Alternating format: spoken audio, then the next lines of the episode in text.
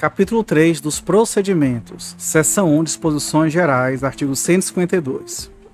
Aos procedimentos regulados nesta lei, aplicam-se subsidiariamente as normas gerais previstas na legislação processual pertinente. Parágrafo 1.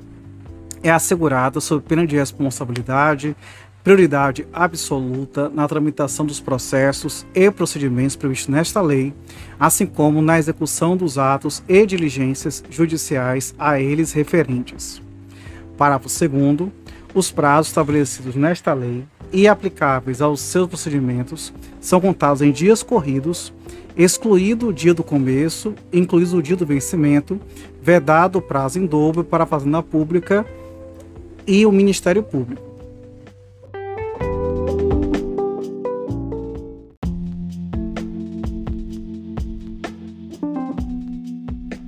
Artigo 153. Se a medida judicial a ser adotada não corresponder a procedimento previsto nesta ou em outra lei, a autoridade judiciária poderá investigar os fatos e ordenar de ofício as providências necessárias ouvido o Ministério Público. Parágrafo único. O disposto neste artigo não se aplica para o fim de afastamento da criança ou do adolescente de sua família de origem e em outros procedimentos necessariamente contenciosos.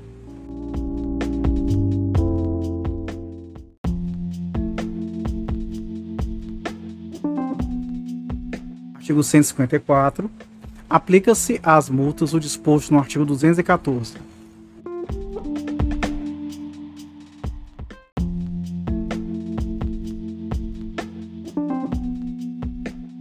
Seção 2 da perda e da suspensão do poder familiar. Artigo 155. O procedimento para a perda ou suspensão do poder familiar terá início por provocação do Ministério Público ou de quem tenha legítimo interesse.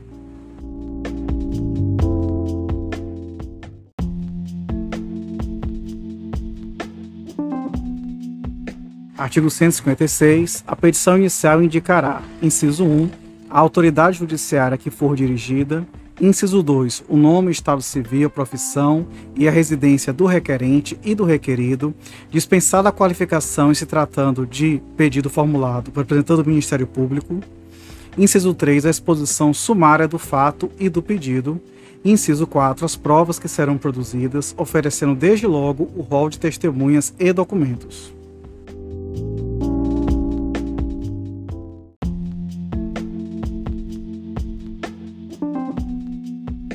Artigo 157. Havendo motivo grave, poderá a autoridade judiciária, ouvido o Ministério Público, decretar a suspensão do poder familiar, liminar ou incidentalmente, até o julgamento definitivo da causa, ficando a criança ou adolescente confiada à pessoa idônea, mediante termo de responsabilidade. Parágrafo 1. Recebida a petição inicial, a autoridade judiciária determinará, concomitantemente ao despacho de citação e independentemente de requerimento do interessado, a realização de estudo social ou perícia por equipe interprofissional ou multidisciplinar para comprovar a presença de uma das causas de suspensão ou destituição do poder familiar, ressalvado o disposto no parágrafo 10 do artigo 101 desta lei e observada a Lei 13.000 431, de 4 de abril de 2017. Parágrafo 2 em se tratando de pais oriundos de comunidades indígenas, é ainda obrigatória a intervenção junto à equipe interprofissional ou multidisciplinar referido para a desse artigo, de representantes do órgão federal responsável pela política indigenista, observado o disposto no parágrafo 6 do artigo 28 desta lei.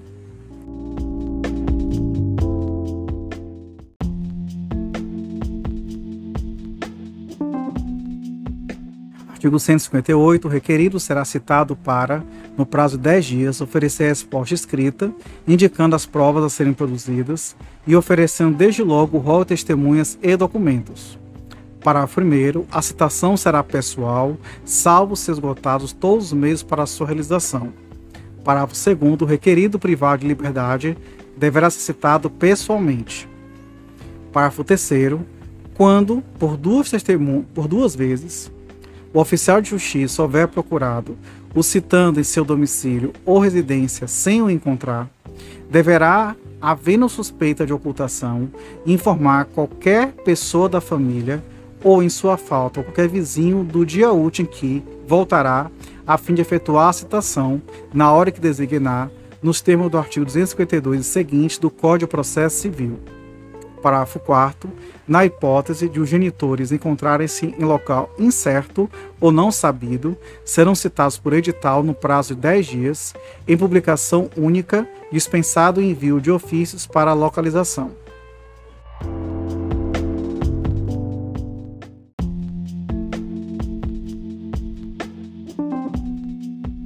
Artigo 159. Se o requerido não tiver possibilidade de constituir advogado sem prejuízo do próprio sustento e de sua família, poderá requerer em cartório que ele seja nomeado dativo, ao qual incumbirá a apresentação de resposta, contando-se o prazo a partir da intimação do despacho de nomeação.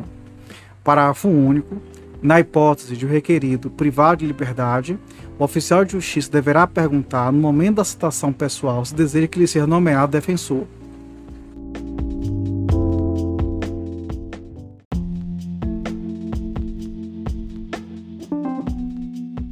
Artigo 160. Sendo necessário, a autoridade judiciária requisitará de qualquer repartição órgão público a apresentação de documento que interesse a causa, de ofício ou requerimento das partes ou do Ministério Público.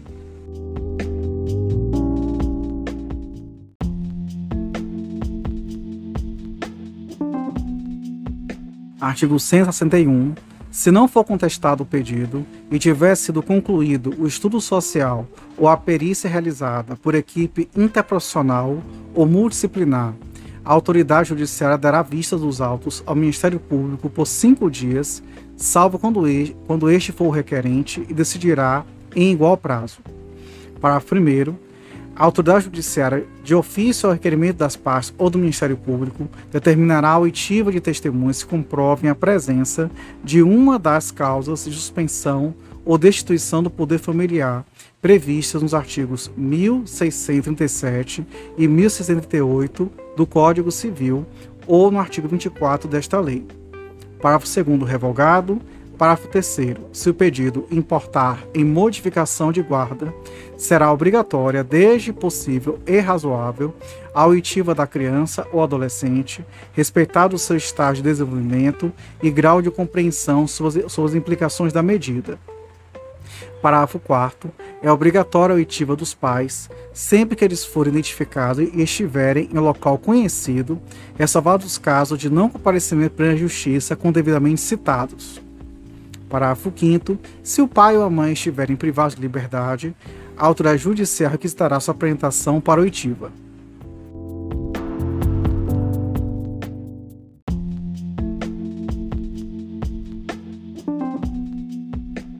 Artigo 162. Apresentada a resposta, a autoridade judiciária dará vistas aos autos, autos ao Ministério Público por cinco dias, salvo quando este for requerente, designando desde logo a audiência de instrução e julgamento, parágrafo primeiro revogado, parágrafo segundo na audiência, presentes as partes e o Ministério Público serão ouvidas as testemunhas, colhendo-se oralmente o parecer técnico, salvo quando apresentado por escrito, manifestando-se sucessivamente o requerente, o requerido e o Ministério Público pelo tempo de 20 minutos cada um, prorrogável por mais 10 minutos.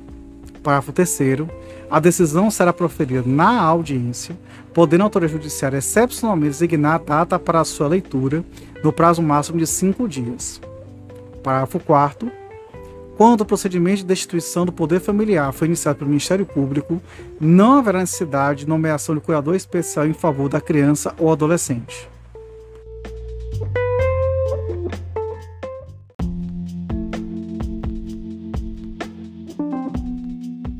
Artigo 163.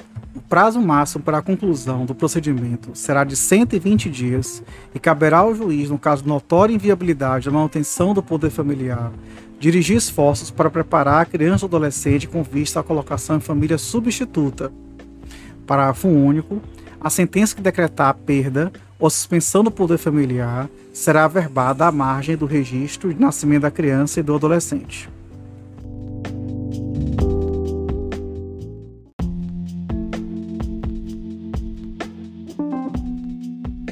Seção 3 da destituição da tutela. Artigo 164. Na destituição da tutela, observar-se-á o procedimento para a remoção de tutor previsto na Lei Processual Civil e no que couber o disposto na seção anterior.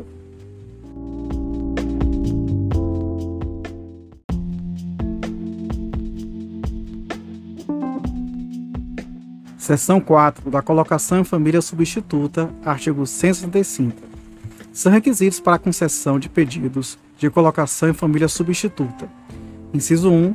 Qualificação completa do requerente e de seu eventual cônjuge ou companheiro, com a expressa anuência deste. Inciso 1. Indicação de eventual parentesco do requerente e de seu cônjuge ou companheiro com a criança ou adolescente, especificando se tem ou não parente vivo. Inciso 3. Qualificação completa da criança ou adolescente de seus pais, se conhecidos. Inciso 4. Indicação do cartório onde foi inscrito nascimento, anexando, se possível, uma cópia da respectiva certidão. Inciso 5. Declaração sobre a existência de bens, direitos ou rendimentos relativos à criança ou adolescente. Parágrafo único. Se tratando de adoção, observar-se-ão também os requisitos específicos.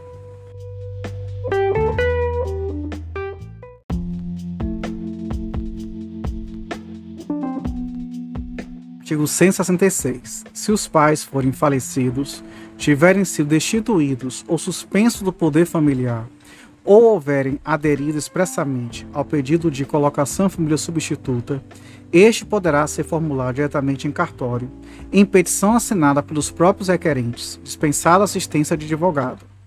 Parágrafo 1. Na hipótese da concordância dos pais, o juiz, inciso 1, na presença do Ministério Público, ouvirá as partes devidamente assistidas por advogado ou por defensor público para verificar sua concordância com a adoção, no prazo máximo de 10 dias, contada a data do protocolo da petição ou da entrega da criança em juízo, tomado, tomando por termo as declarações. Inciso 2. Declarar a extinção do poder familiar. Parágrafo 2. O consentimento dos titulares do poder familiar será precedido de orientações e esclarecimentos prestados pela equipe interprofissional da Justiça da Infância e da Juventude, em especial em caso de adoção, sobre revogabilidade da medida. Parágrafo 3. São garantidos a livre manifestação de vontade dos detentores do poder familiar e o direito ao sigilo das informações. Parágrafo 4. O consentimento prestado por escrito não terá validade se não for ratificado na audiência que se refere para o primeiro deste artigo. Parágrafo 5. O consentimento é retratável até a data da realização da audiência especificada no parágrafo 1 deste artigo, e os pais podem exercer o arrependimento no prazo de 10 dias, contado da data da prolação de sentença de extinção do poder familiar. Parágrafo 6. O consentimento somente terá valor se for dado após o nascimento da criança. Parágrafo 7. A família natural e a família substituta receberão a devida orientação por intermédio de equipe técnica interprofissional a serviço da Justiça da Infância e Juventude, preferencialmente com apoio de técnicos responsáveis pela execução da política municipal de garantia do direito à convivência familiar.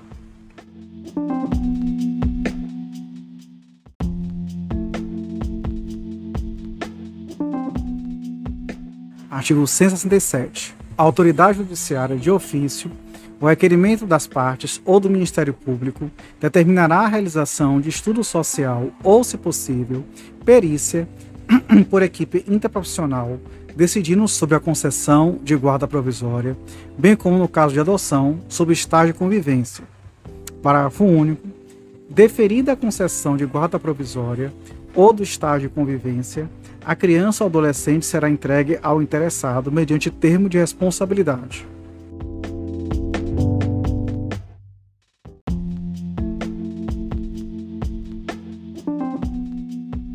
Artigo 168.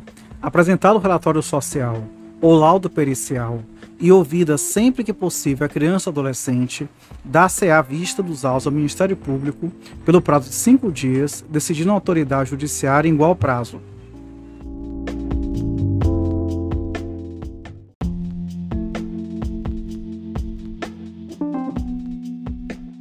Artigo 169. Nas hipóteses em que a destituição da tutela a perda ou suspensão do poder familiar constituir pressuposto lógico da medida principal de colocação família substituta, será observado o procedimento contraditório previsto nas seções 2 e 3 deste capítulo. Parágrafo único. A perda ou a modificação da guarda poderá ser decretada nos mesmos autos procedimento, observado disposto no artigo 35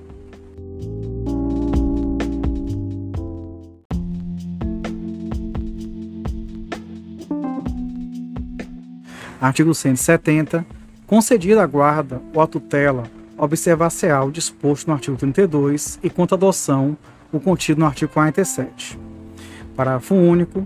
A colocação de criança ou adolescente sob a guarda de pessoa inscrita em programa de acolhimento familiar será comunicada pela autoridade judiciária à entidade por este responsável no prazo máximo de cinco dias.